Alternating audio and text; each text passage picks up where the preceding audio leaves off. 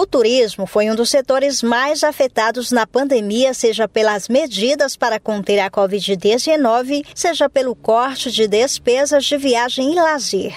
Em compensação, o setor também é um dos que mais se destaca na retomada das atividades. O presidente da Associação Brasileira da Indústria de Hotéis do Distrito Federal, Henrique Severian, já respira mais aliviado após a pandemia transformar a oferta dos serviços turísticos.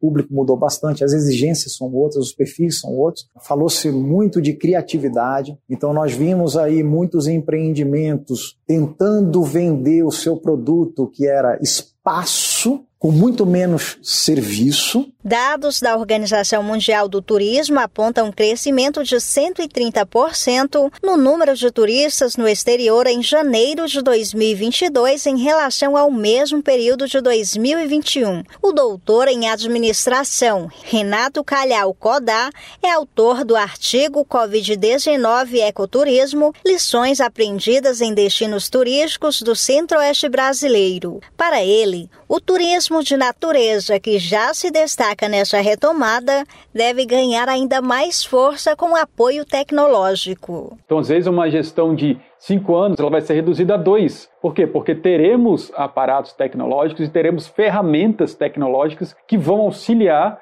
os gestores de turismo nas suas atividades. Com planejamento, você consegue ter uma estrutura. Com estrutura, você consegue fazer o seu negócio prosperar.